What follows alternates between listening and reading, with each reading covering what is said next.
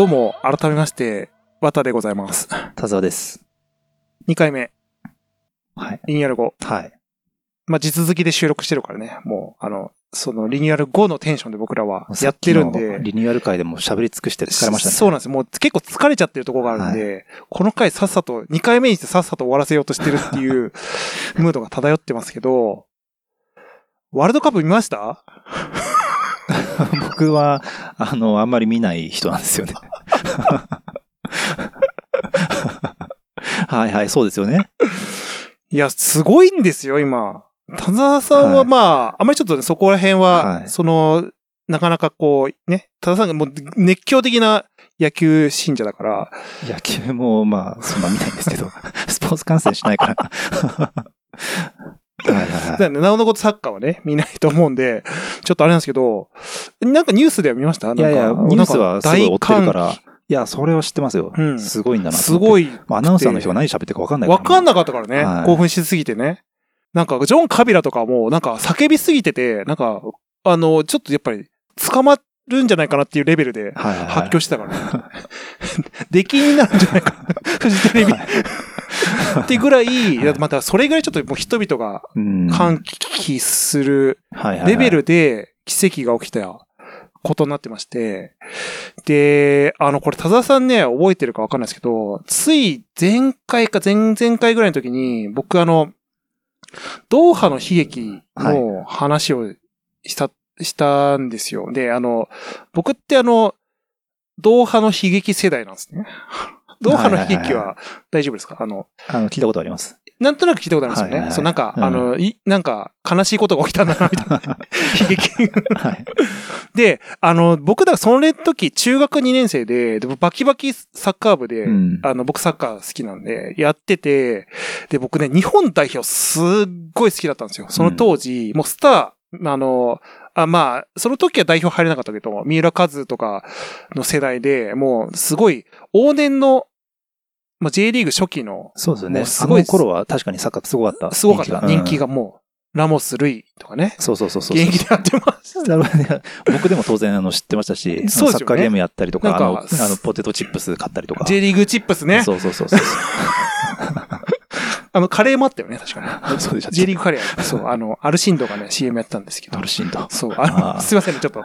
あの、ちょっと専門用語言っちゃうかもしれないですけど、なんだから、つそれで、だから、ドーハの悲劇世代で、で、僕も当然ながら、あれも結構、ね、あのー今回もちなみに、あれですよ、カタール、うん。ワールドカップ、ドーハがメインの舞台なんですよ。で、えっ、と、まあ、因縁の地なんですけど、で、やっぱ時間帯的にも結構夜中、あの、やっぱりその当時もやってて、あんまりこう中学生とかが起きてられない時間だったんだけど、僕はもうやっぱ最終予選、その試合に勝てば、初めて日本代表がワールドカップ決勝に行けるみたいなうん試合ですよね。ドーハの悲劇。でね、まあもうご存知の通りですけど、後半のロスタイムでもう点入れられて、で、僕ね、大号泣したんですよ。あの、深夜の何、何時かもう、もう忘れちゃいましたけど、結構夜も更けてて、いやもう、信じらんない負け方だったから、もう、あの、立ち直れなくなっちゃって、僕次の日学校休んだんです、ちなみに。へだって、あの、夜遅くまで起きちゃってるし、もう精神的にこう結構来ちゃってて、うん。で、僕はしばしばらく部活も行けなくて、もうそれぐらいショック受けて、で、あの、これはその飲み会の時も話したと思うんですけど、もう僕ね、それ以来ね、日本代表の試合見れなくなっちゃったんですよ。もうあの、うん怖くなっちゃって。あの、はいはいもう、こんな形で負けるチームだから、もうやっぱり負けて、もう負けてるのを見て悔しい思いをするのが嫌だし、やっぱ正直ね、子供だったから見損なっちゃったというか、うん。あのーなんなら、もう日本のサッカー代表だけじゃなくて、もう見ないって決めて、あの、辛いから見るのが。うんで僕ね、それ以来、もう十数年日本のサッカー見なかったです。もう嫌いって言って。もうあの、絶対負けるし、あの、本当に、あの、ヘタレどもだからっていうぐらいに思ってて、で、あの、見なくなって、で、なおかつですよ、僕のその、ちょっとね、その時も話したけど、その左翼魂が結構、はいはい。あの、燃え上がっちゃったのはその辺がききっかけで、いや、なんかもう日本の文化みたいなのが、なんかダサく感じてきちゃって、うん。なんか僕海外のレベルにはもう到底追いつかねえんだなっていうのを、なんか達観しちゃったんですよ。あの子供のね、判断として。だから J-POP も一切聴かなくなったし、もういい、もうかい、もう洋楽一辺と。で、えっ、と、あとは服とかも、うんもうあ、の日本のファッションとかダサいみたいな。うんうん。もうやっぱ海外のブランドがやっぱり一番だからみたいな。っていうとこでもう、もうその海外志向、もう外国のものがいいっていう感じになっちゃって、で、できたのが僕なんですよ。今いる僕ね、これ。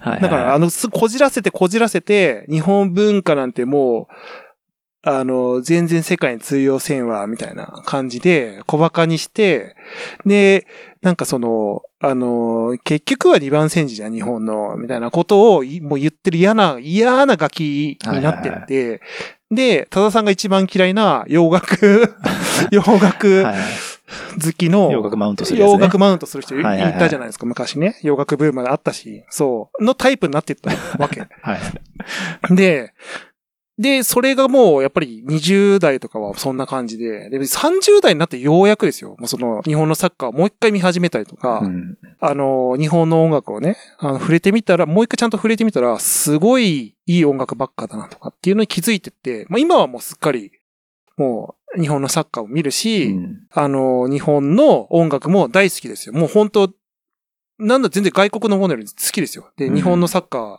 選手もすごい応援してるし、っていう、もうそれぐらい僕の価値観を決めてしまったドーハの悲劇からの、まああれだから30、えっと、1993年だから、もう29年前。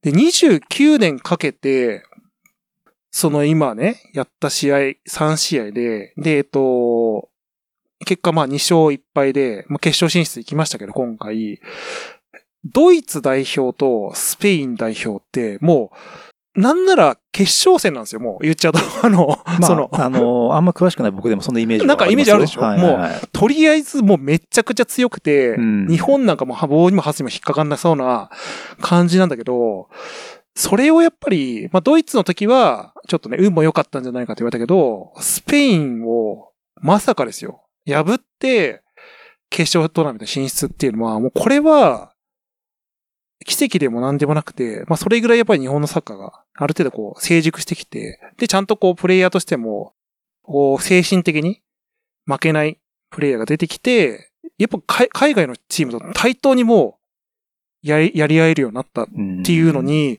29年かかって、で、なんかそれ自体はでもね、その時間がかかるものだから、全然もう、あの、それぐらいかかるっていうのはわかるんですけど、っていう中で、ドーハ、もう因縁の地ドーハですよ。はいはいで、ドーハで、これ言ったら、この凄さを知ってて、多分、聞いてる方、僕以外みんな知ってるからね。あそうそうか共感できる方あの、ちょっと、だから、田沢さんにはちょっと共感してほしいから、ちょっと説明がねはいはいは、い手厚くなっちゃったんですけど、なんかこう、で、それでやっぱりあの、そその、つい、一昨日やってたスペイン戦ですよね。まあ今日、12月4日なんで、一昨日やってた。あの試合はだから、本当その、やっぱり僕やっぱスポーツって、本当見ててよか、見て、見ててというか、スポーツ好きでよかったなってね、もう本当感動をさせられて、要はその、因縁の地ドーハで、まあ、29年前悲劇って言われたものがあって、で、も、あの時は、後半のそのロスタイムの、も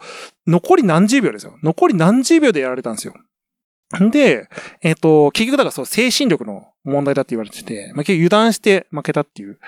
で、今回のドーハの歓喜は、もう逆なんですよね、全く。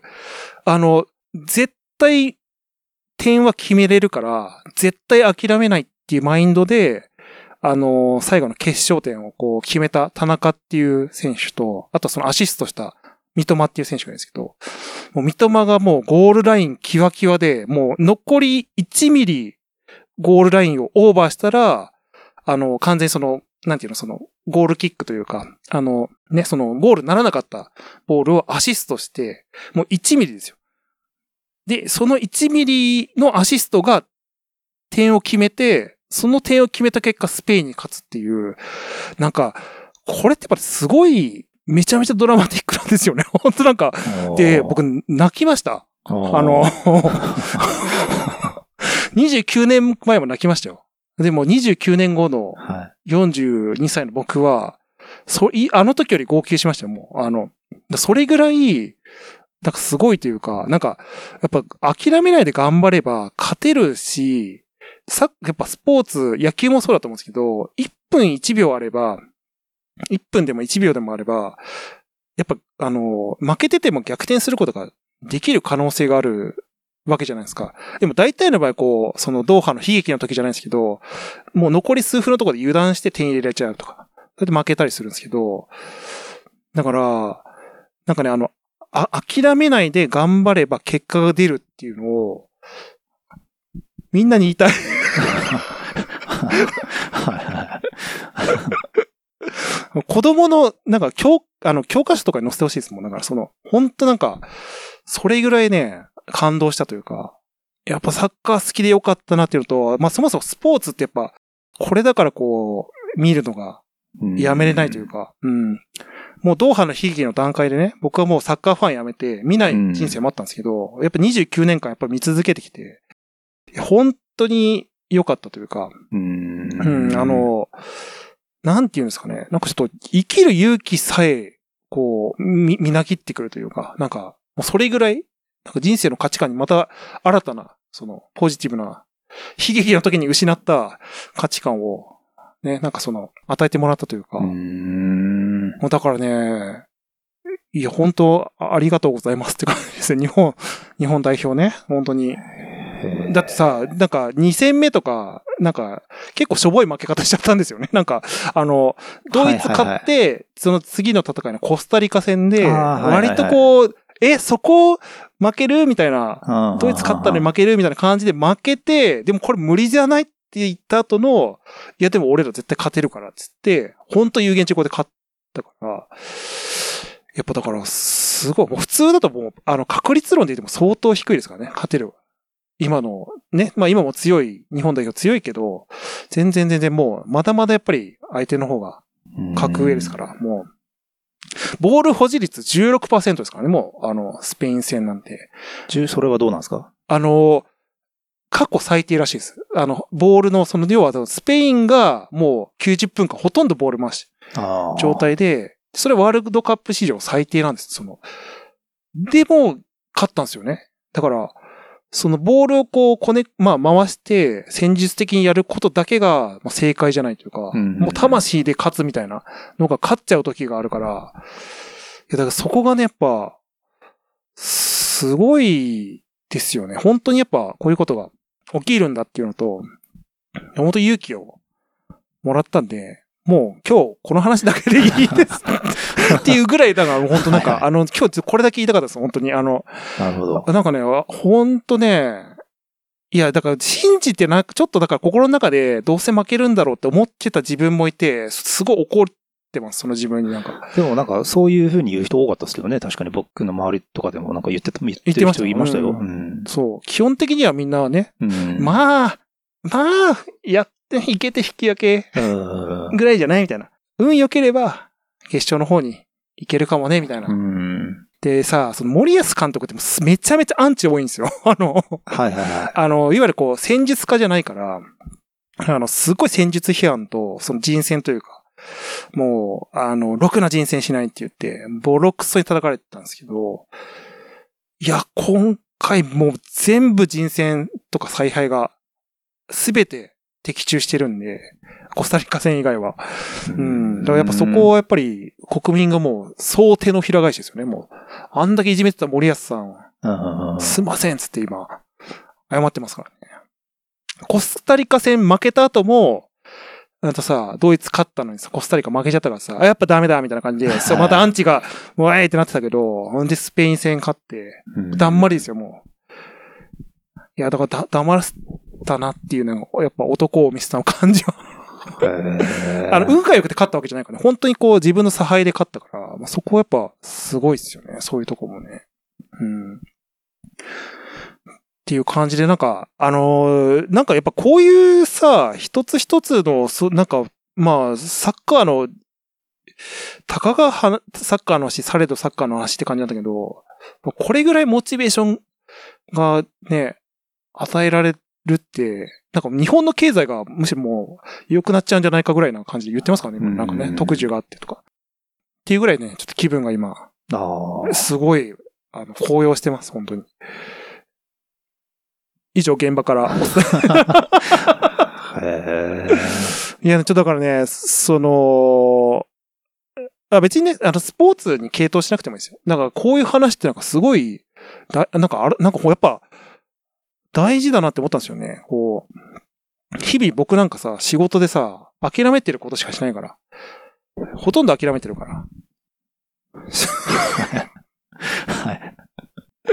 でもやっぱり、あの、難しいじゃないですか、その、ね、仕事、だからその、うんあの、いろんな人と折り合いつけたりとか、はい。なんていうんですか、その、ね、うまくいかないことのがほとんどだっていうのは、もうやっぱみんなさ、一緒だからさ、だからああいう奇跡的な奇跡に立ち会うとさ、やっぱ、あ、もうやっぱりやれやできんじゃんみたいな、なんか、うんてかその、やっぱ気持ち的にやれないとかって言って言い訳をしちゃいけないんだなっていうのをもう感じさせるね、感じだったわけですよ。で、今日、本題なんですけど、ここからいきますよ。あの16分サッカーの話、もう熱弁僕今しました、ね。もう終わら、そこで終わらせろやって話なんですけど。さっき仕事の話をしたのはその前振りかなと思ったあの、んですけど。そうです。無理やり繋げようと思って。いや、でも、だから、結果的に僕、だから仕事論の話だなって思ったんですよ。はいそのワールドカップの話は。あのね、結局ね、あのー僕らってやっぱ仕事の中で、ほとんどうまくいかないんですよね。ほとんどうまくいかなくないですか？なんか、仕事って。なんか、こうあるべき、はいこうしたい、うん。はえっ、と、結果？いはいはい。しなな何かやった結果とか、うん。なんかほとんどうまくいくことないから、やっぱり心の中でなんかどっかしらこう諦めてる自分がいて、うんでね、僕今ね、一番諦めてるのが、人とのお付き合いです。はいはいはまあ、要するに、人間関係ですよね。い。はい。もう人間ってさ、一番こう変えられないよね。あの、サッカーの試合は頑張って努力すれば、もしかしたら自分の能力があって、勝てるかもしれないんだけど、あとチームのこう、雰囲気が変わったりとかして。うんでもさ、こう、人間関係っていう、こう、人、対まあ、対峙してる相手はいはいはい。で、やっぱり、まあよく言われることですけど、ほとんどの人が本質的な意味で理解し合えないじゃないですか。うん。もう大体ずれてるし、うんやりたいこととか思ってることが。で、なんなら、あの、もう、お互いその、なんていうんですか、その、そもそもお互いのこう、思ってることをリスペクトなんてそもそもしてないから、話すら聞いてなくて、会話にすらならない。もう日本語を話すことすら難しいみたいな状況になることって、田沢さんはすごいよくわかってくれるって僕は、あの、最近何があったんですか？いや、いやあの、僕はね、いろいろ、なんか、あの、あの、さ、この前も愚痴った話とかもありますけど、やっぱね、あの、こっちが、なんていうの、その、ある程度、さ、こう、リスペクトを持って接しても、ね、相手と一緒に協力してやれるって思っても、やっぱり変わらないことってやっぱすごいはいはいはい。多いなというか、で、ほとんどのケース変わらないし、うんやっぱりこうもう絶対的に理解し合えない人たちとは、あの、性善説としては、あの、なんかこう、歩み寄っていけばとか、あうん意見を聞いたりすれば、きっと一緒にやれるはずだって思いたいんだけど、でもやっぱ現実は無理だなというか、うん。で、それでみんな、あの、ね、これは僕だけじゃなくて、これを聞いてる人もそうですし、一般の社会人の人ってこういうのに疲弊してるじゃないですか。はいはいもうだっ、て言ってもやってもどんな頑張ってもだって変わらないからはい無理だもん。はいはいじゃあ適当にやろうよ、みたいなうん。感覚。だから、これがね、あの、最近こう悩み事でもあって、うん。日本代表見てね、諦めたくないっていう思いはあるんだけど、あやっぱこう諦めなきゃいけない。まあ諦めるって言い方あれかな？そこにこうエネルギーを割く必要、いやまあ割くべきではない。みたい。な話はあるのかなと思うんですけど、はいはいはい。ちょっとこの辺はね、多田さんの意見もね、聞きたいですよ。そういう、だから、あの、過去に一緒の会社でやってたじゃないですか。やっぱ、いたじゃないですか。こう、理解し合えない。うん。あの、多分、そうですね頑張っても無理だな、みたいな人。だから、その辺は確かに、なんか僕別になんか、そこで特にこうなんだろうな、なんか、ネガティブには特に思わないんですけど、ただ、あの、やっぱり分かり合えないという事実は確かにあるんですよ。うんで、もうそれもそうだし、あと、なんか、それって結局こう、裏返したりとかすると、相手に、その期待をしてるわけじゃないですか。えそうなんですよね。要は分かって、自分の価値観を分かってくれることを期待してるっていうことにもなるから、そうそうそうそう。その度にこう、ある種の、まあ、エゴもあるんだなって思ったりはしますね。うん。それは自分自身の。自分自身。に。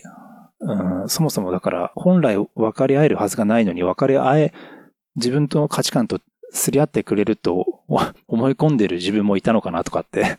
あ、でもそれあるよね。うん結局、そもそも分かり合える前提っていうのがぎ欺瞞の話なんだもんね、うん結局ね。なんか。で、なんかそれを、なんか、うんそういうものだということを、なんか諦めるであるとか、相手に期待をしないとかっていう、なんかネガティブな表現で落としどころにしたくないなって思ってて、それは僕ずっと悩んでるんですよ。例えばその、うんなんか、なんでこうなんだよって思った時に、うん。それって、まあ、ある種期待をしてたから、だから、いや、それもうそもそも人に期待をしてたことが悪いんだなっていうふうに落ち着くのがうん。いいとされてたり多分するんですよ、一般的に。うんあ、なるほど。だけどそれって、まあなん、か、相手を期待しなくなるっていう、なんかあ人間関係に対してネガティブな形で落としどころを見つける感じになるじゃないですか。なんかそうなんですよ。僕もそれすごい思っそう。だから、なんかうん別の言い方で、なんか、ポジティブな形でそれを捉えられたら僕も楽になるかなと思ってて。ああ、なるほどね。なんか例えばその人に、なんか、別にそれはに人間関係の話以外にも、いや、なんでそうなってなるんだよとか、その能力のことも含めてね。はい。でもその時に、特に相手を期待してなければ、なんとも思わなかったはず。なんですよねでもそれが良かったのかって思うと、うん、なんか、ある程度相手をこう、期待をしてることも大事なことなんじゃないかなって思ったりするし、うんなんか、まあそねその時に毎回ね、迷いますね、僕は。うん。まあ、結局、だから、それって、そうなんだよね。そういう状況になった時に、まあ、あくまで自分の視点から見てう、んそう見えてる相手。で、場合によってはだから、相手側もどう見てるかっていうう、んリフレクションの話もあるじゃないですか。だから、決してそのなんか自分だけの判断で、期待をしなくなっちゃうっていうのは、確かにその、僕もなんかすごいな悩むんですよ。結局だから、それをやめちゃったら、多分ですけど、相手も何らか僕に対して期待をしていない。あるいは期待をしていることみたいなのがあって、うんその時やっぱ結構その、あの、唯一繋がってた手綱みたいなのが、こう、手放しちゃう感じになるから、それってやっぱり、もう、あの、距離を置くじゃないですか。うん要はで、距離を置いて、で、あの、なるべく避ける形で、なるべく相ま見えない形で物事を解決していく。でもなんか、それが結局だから、あのーその、なんていうの、倫理観的に正しいのかっていう話もあるし、あとまあ、その、やり方としてうん。遠回りになっちゃったりとかするから、うん。それをあえて避けてやるみたいな。だ。からその期待をしないっていうのが見放すこととは違うんでしょうね、だから。だからどっちかというと今のニュアンスって、期待をしないってことは、もう相手にしないっていうニュアンスになっちゃってるじゃないですか。そうそうそうそうだけどそうじゃないんじゃないかなとうん。一応思ってるんですけど、うん。でもその方法が、方法というかあり方って何なんだろうって、要は期待をしないということがポジティブな状態になってる関係って、どういうふうに言ったらいいんだろうなって。だからそう、そうなんですよ。だから、僕がやっぱ見てる光景って、すごい極端な世界で、やっぱりもう、話通じないなって思ったら、うんやっぱ線を引くっていうスタイルで、しかもなんかそれが、例えば、あの、チームとか部署の話だったら、その単位で区切るんですよ。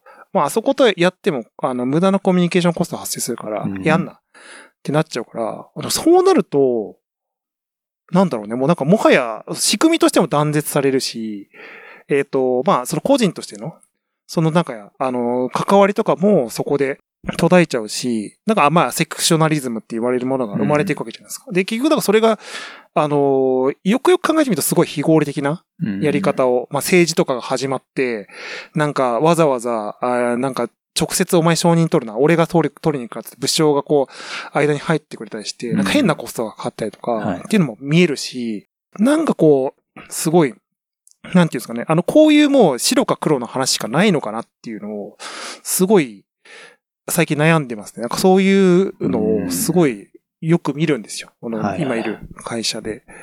だから、こ、これはこのままで僕はいいのかなっっていう思いもあるし、会社としてもね、本来は、うんあの、良くないことなんだろうなと思うし、ただやっぱり、あの、難しいんですよね。落としどころが。じゃあ、興味持って、やっぱりすごい傾聴の姿勢を持って、接してみて、どうかっていうのを、あの、過去やったこともあるんですけど、でもややっぱりそこで折り合えない相手って、まあ、結局だからすごいギブアンドテイクで言うとテイクをする人が多くて、うん。だからね、あの、やっぱりどんな状況になったとしても、あの、テテイクだけされちゃうっていう状況が生まれたりして、やっぱりその相対的な、その何ですか、あの、フェアな関係になれなくて、で結局だからさっきの、あの、ふ振り出しの問題に戻って、いやだからそれはあいつだと関わると、うんあの、無駄なことが増えるから関わるんじゃないみたいな話にまた戻るみたいな。このループをずーっと繰り返してる。もはいはいはい。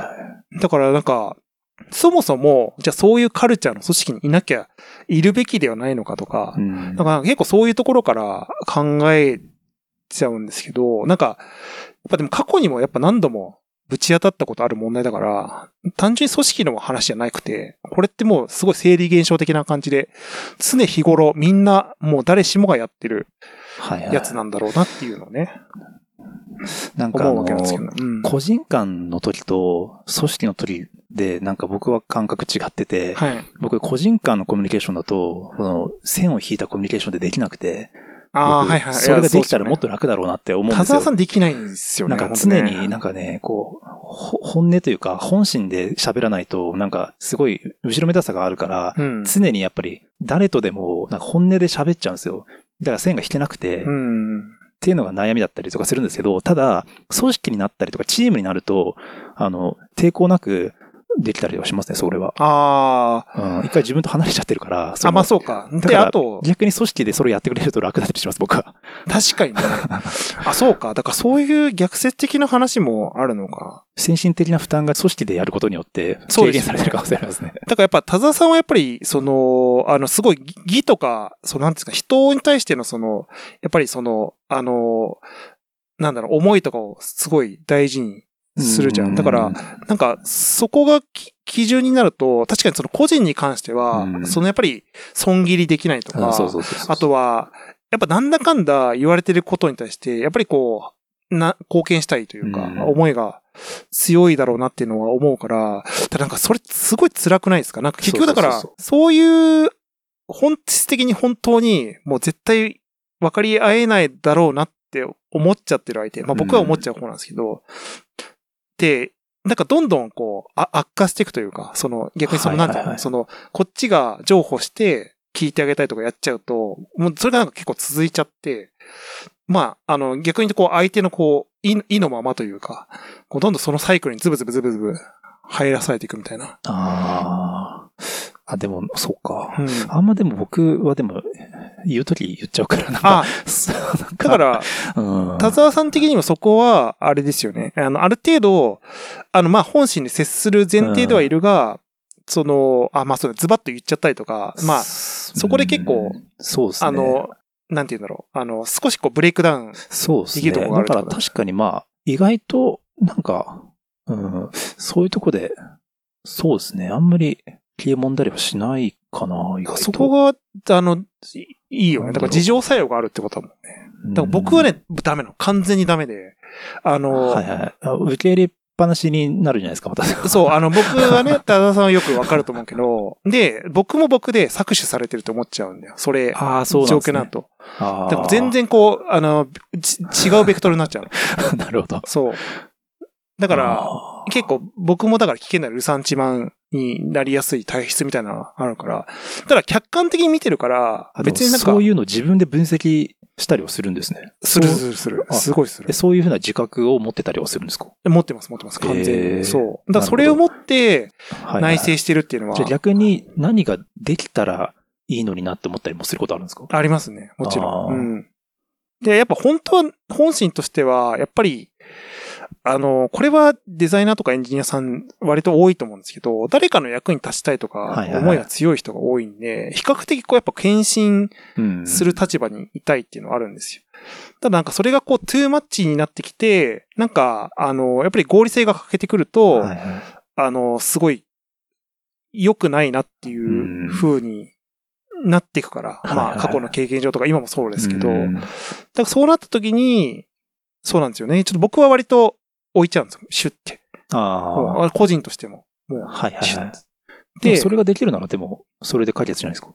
でも、それがだから結構さっきの話でそれやったことで別に何にも解決してないんですよ。あの、で、距離を置いたっていう、自分だけが、ああ。要はそ、の、あの人と話さなくて良くなったっていう結果しかなくて、別にだから何も良くはなってなくて、むしろ余計手間がかかるようなことをもう避けて通るからさ。なるほど。だから、遠回りしなきゃいけないんだね。なんか、そう。あとは、まあ結果的には自分でそれがいいって思ってはいない。はいやっぱそのなんか、誰かとさ、誰かを無視してさ、はいはいはい。もうあいつは僕、俺には見えてないみたいなやり方をするのがすげえ気持ち悪いっていうのがやっぱあるから、本心としては。だから。そこがこうドライにできないんですよね、やっぱね。うん。でも、確かには僕もそういう、こうなんだろう、あの、うまく立ち回るのとかっていうテクニックでやるの苦手ですけど、うんでもそういうのって社内政治が得意な人ってそういうのが得意なんでしょうね。いや、そう得意なんですよ。本当そうなの。あだからまあ、それ良くも悪くもですよ。あの、やっぱ社内政治って言っても社内うん政治じゃないですか。なんだらか別にな、なんか大したことなんかあんのかないのかわかんないけど、なんかめちゃめちゃうまくやってる、立ち回ってる人いますもんね。います、います、います。そう。あと、そうなんですよね。だから、えまあ難しい。いい結果だけじゃないから、単純に評価はできないんだけど、いることによって円滑に回ってるみたいなのもあるんで、なんかそういうなんか、得意な人がそういうのをやるっていうのは、確かにあるのかなと思ってて、で、僕はやっぱ得意じゃないから、そこには立ち入っちゃいけないんだよね、本当はね。でも、なんか、んでも難しいじゃないですか。なんかどうしても、プロジェクトとかタスクの役割で回ってきちゃうことはあるから、なんかこう、確かにだから、ワッターさんはそれ、だから、あなんか何やっても起こらなそうっていう、やっぱり周りの安心感与えてしまってるところあるから、ちょっとちょこちょこたまに切れてるたまに怒る。たまに、なんかこう、しなんだ、下打ち。なんかたまに、首鳴らして、首ポキやってるとか。それいいっすね。あと、でもたまに、何々だぞいつも、あの、何々ですよね、なんだけど、はいはい。何々だぞってなる。あああれってなるとあれですよね。は？あえ？みたいな。なんか、ね。なるほど。で、ああ、いや、そういうところのあれじゃないですか。器用さをワッターさんなんか持っとくといいんじゃないですか、やっぱ。まあそうだよね。だかあら、ーちょっとその、そうなんですよ。だからその飛び道具として少しちょっとそういう、あれだろうね。か、だから、逆にもう、それ、あの、っていうか、そういう噂を流しておくとかね。あ、なんか、使って、誰か使って。ううんん。ななんんか、か、俺がこんな、ふ怒るとこんな感じになるっていう噂を流してもらう。あいつ、チャカ持ってるぞ。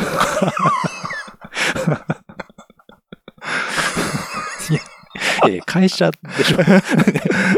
会社で。会社ですね。さ、なんか、さい、なんかへ、変な植物栽培しているらしいよ。いやいや、どうしてもそっちに行っちゃうから。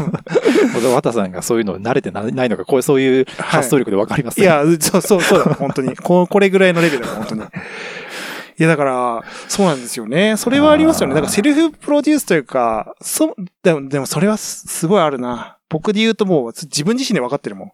そういう風にこう見られちゃってるから、やっぱりこう、足元を見られやすいっていうね。うんうん。一緒に仕事をしてた僕も、あの、それは、そう綿さんでそういう感じのキャラっていうのはうん。分かってますから、そうですよね。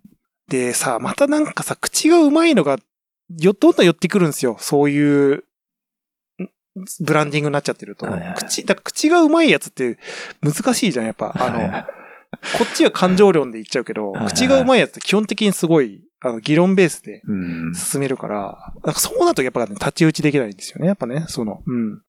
いや、でも、まあちょっとその話とは、ちょっと変わるんですけど、やっぱり、できない時にスパッとできないって言える力が欲しいなって欲しいっすよね。ほんとそうなんだよね。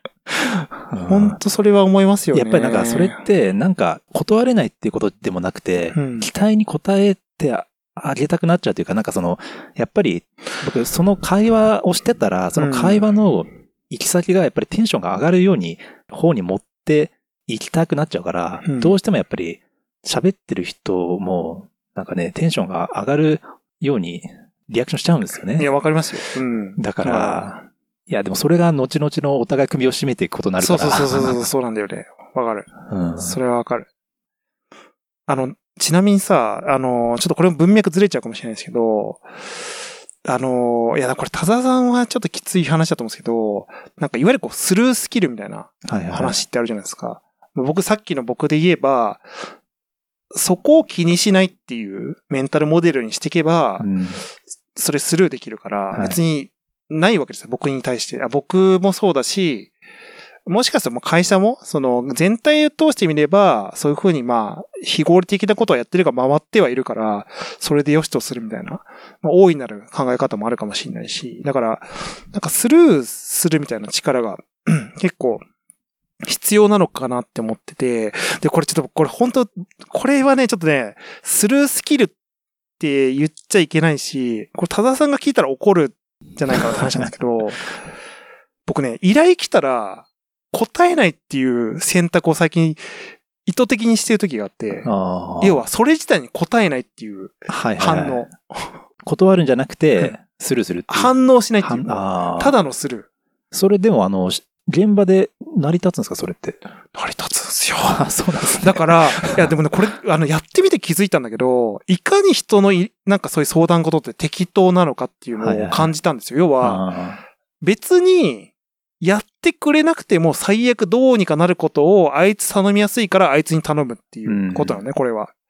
あの、裏側をこう掘り下げると。うん。ていうレベルの相談を僕は受けて自分の首を絞めてましたと。うんであれば、あの、反応しないっていうのも少しこう、なるほど。手段の一つなのかなって、なんか結構最近戦略的にそういうのをやるようにしてて、で、あの、適当なやつだなっていうふうに思われるっていうのも、まあちょっと会社的にどうなのかっていうのは、返事しないやつとかやっぱ、そうだなって思うところも自分もあるから、なんかすごい迷うとこなんですけど、なんかね、反応しないっていうのが、いわゆる結構、結果的に、あのー反応しないことで、あいつ反応ねえから、ちょっと他当たるわ、みたいな感じで、あの、まあ、お互いこう、そんなにダメージを負わずに、うんその次のステップに進めるみたいな話と、あと、そもそも無駄なことを、すごいよす、すり寄って話そうとしてきたのを未然に防げるみたいなのいは、い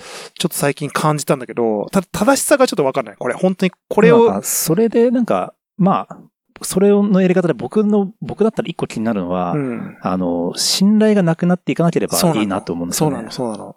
やっぱり、いい加減なやつだなって、自分が損、あ後々損していく気はするから、そうなんれは僕心配だなって感じしそうます、ね。なんですよ。それはね、間違いなくそうで、だから結構劇薬というか、まあ、だから毒を持って毒を制すじゃないけど、うん逆にそういう風なブランディングをしちゃって、あの、会社内、まあ会社というか、まあ組織内で、ある程度あいつはラフなやつだっていう風に思わせることで、あの、防げる部分もあるんだけど、逆に言うとすごい責任が重たいことを依頼できなくなっちゃうんで、あのう、んだって返事してこない可能性あるから。うんだから、そうなるリスクはあるんだよね。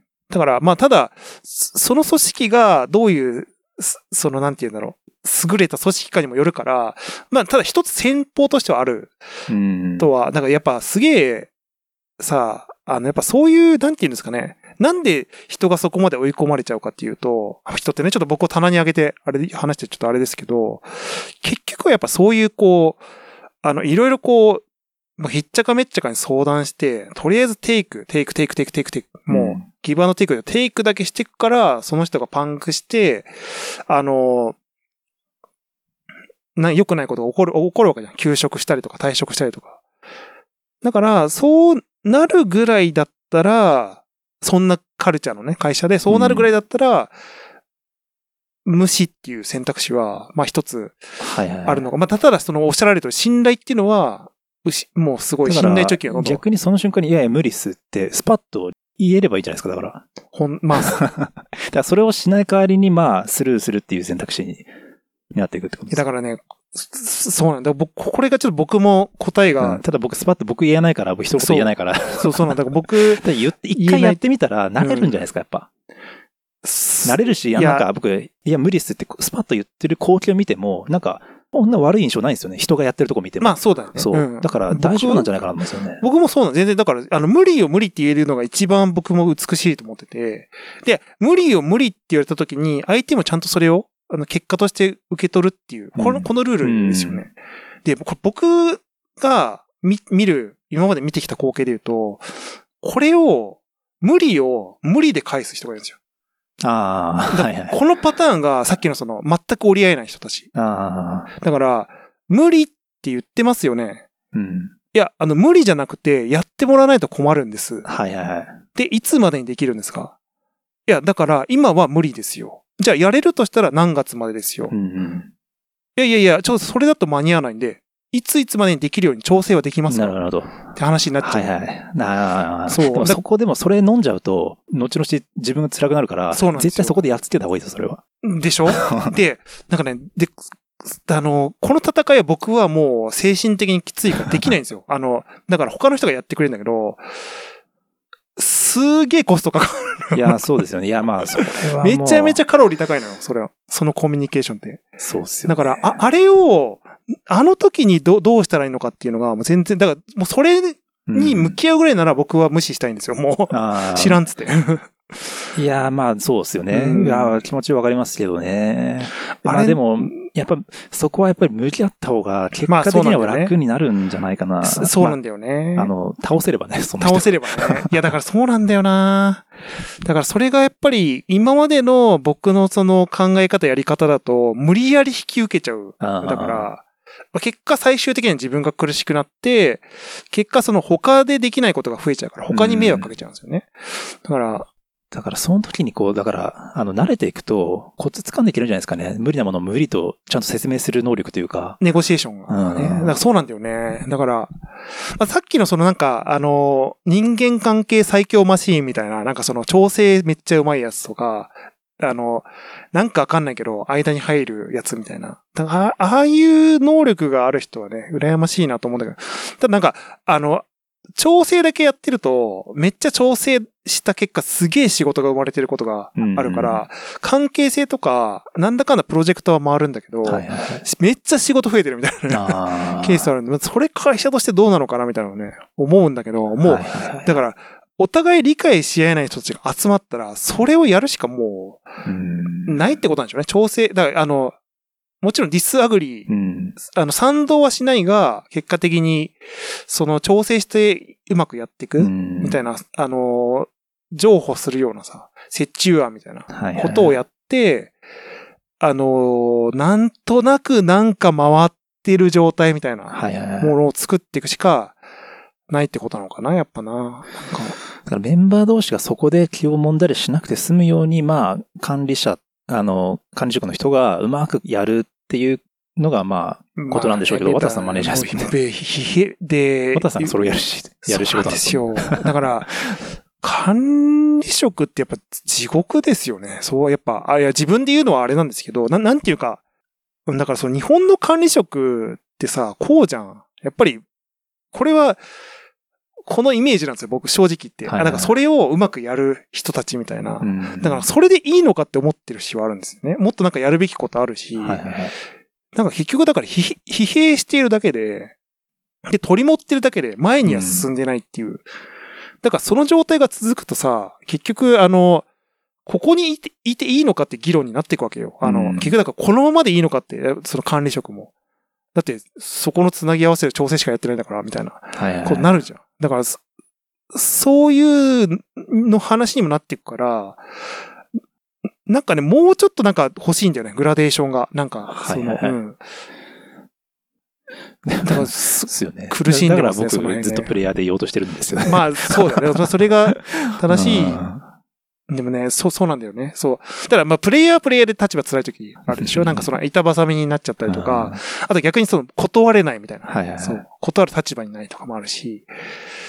だからね、もうこれはやっぱ永遠の課題っていうのは あるのかもしれないですけど、僕の場合結構やっぱり、あの、ためにためて、うんあの、やめるんですよ。あの、こんなカルチャーのとこにいること自体がナンセンスだと思っちゃうね。あ だからでもそれって、なんかまあ、ちょっとすごい自分視点の考え方ではあるんだよなと思って。まあ結局だから、本来なんかそういうのを切り込んで解決していくっていうのもソフトスキルの一つではあるから、やっぱり財産にはなっていくんですよね。さっきの断る。断るべきとこで断るとか、濁れるみたいなのは、財産にはなっていくんだけど、すげえカロリー高いっていう。そうですねんそういう能力ってこう、いわゆる、どういうとこに向き合っていくとそういう力って養われるんですかね？なんかこう、これね、難しいよね。仏教っすか？え？仏教。です仏教？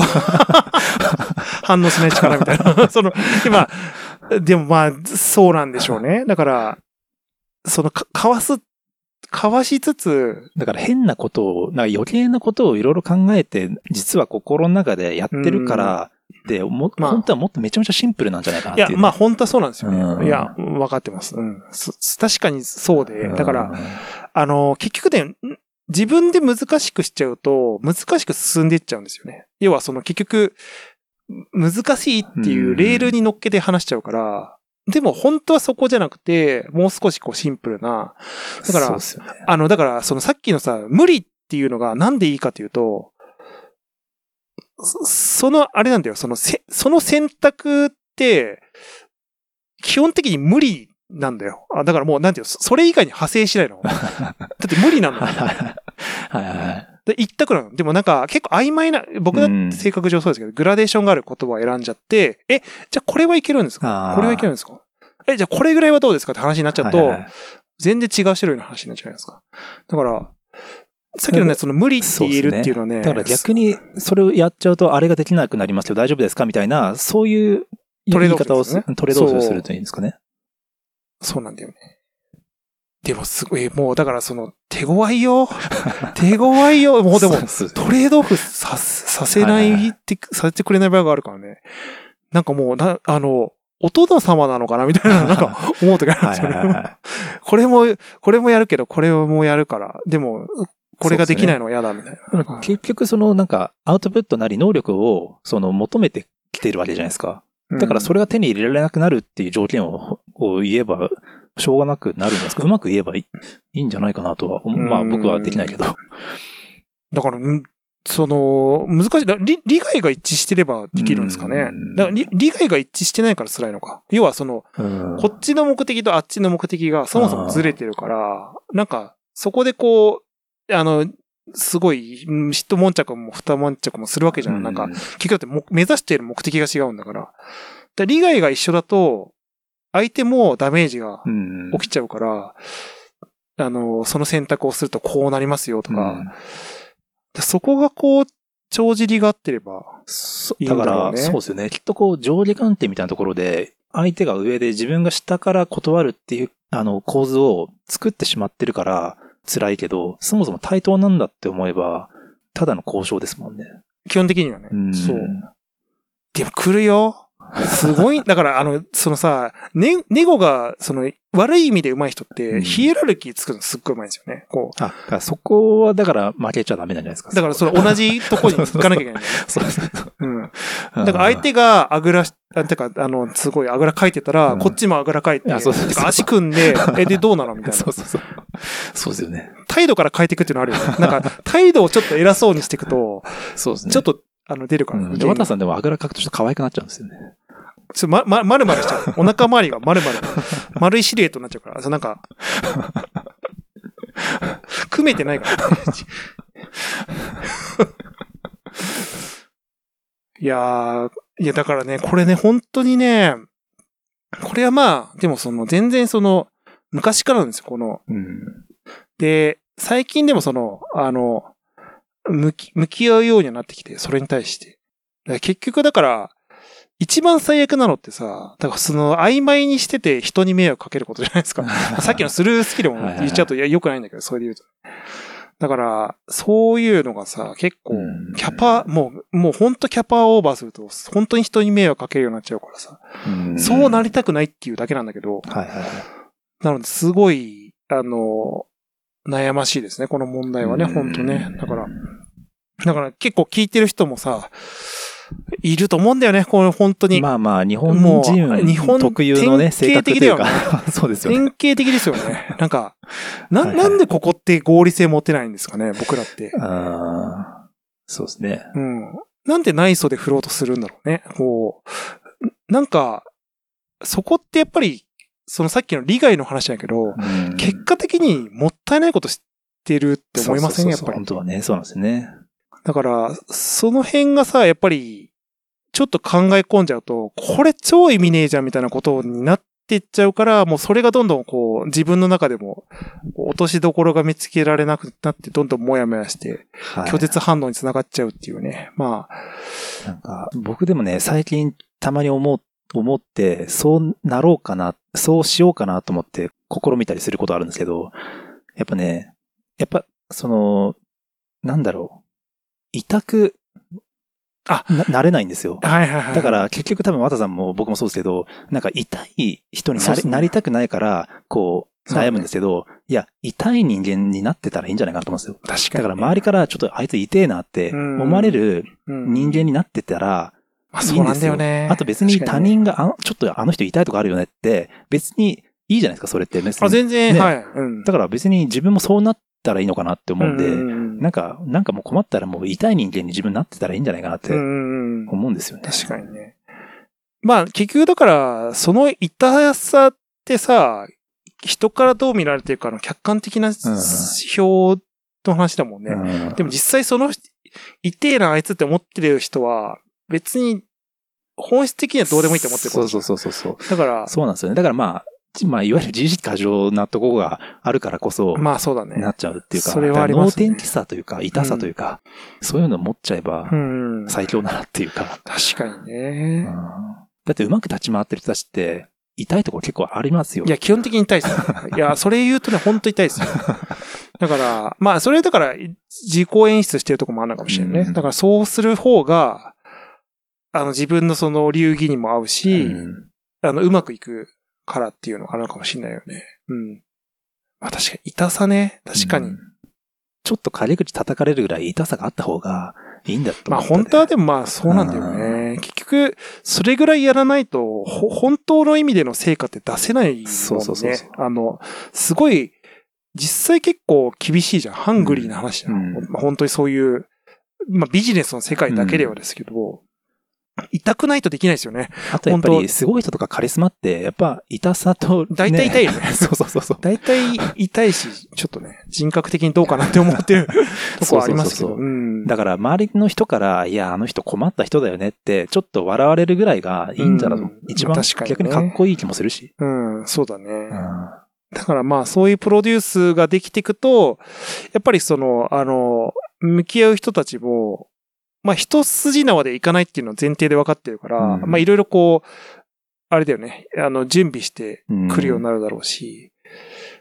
確かにね。だまあだから、その舐められないって話じゃないけど、それはあるかもね。結局だから、あ対峙してる人間もただの人間だからさ、うんやっぱり、そのあ、ひあるよね。その、本当どんな狡猾で卑怯な人でもあるし、実は真面目な人でもそういうのがあるから、だから、そこをこう、なんだろう、自分をよく見せようとしてっていうところが欺瞞、そもそも欺瞞だから、結果的に結果が得られないっていう。うんまあ、確かに、すごい原点、原点的な考え方といえばそうかもしれないね。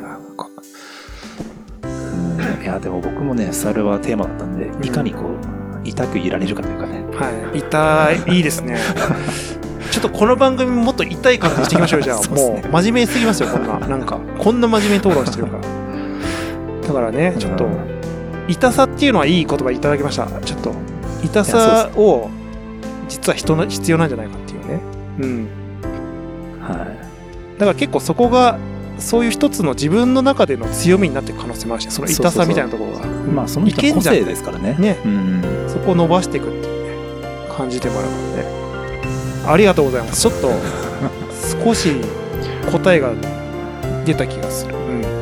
断るところのなんか、モノマネとかされ始めたら最高ですよ。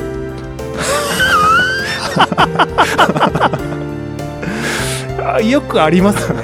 なんか、一つ目の理由は、まあまあまあ、これです。二つ目の理由、まあまあまあまあ、これです。みたいな。あ、なんか、ああいう人の、そうそうああいう人って独特なんだね、喋り方。大体。そのぐらいになっていいですよ。はい。いや、そうですね。まあ、おろ愚かであれっていうやつですよね。ここはね、確かに。うん。あありがとうございます。ご進言いただき、ちょっと、その、良かったです。日本代表の諦めないマインドを、痛さで、こうね、ちょっと、いいじゃないですか。痛く、もっと痛くなろうよ。まあでも、そうだよサッカーの試合見てても、それは思ったな。もっとガツガツ、やばい感じで、で、声出してみたいな。あああいうのやっぱいいですよね。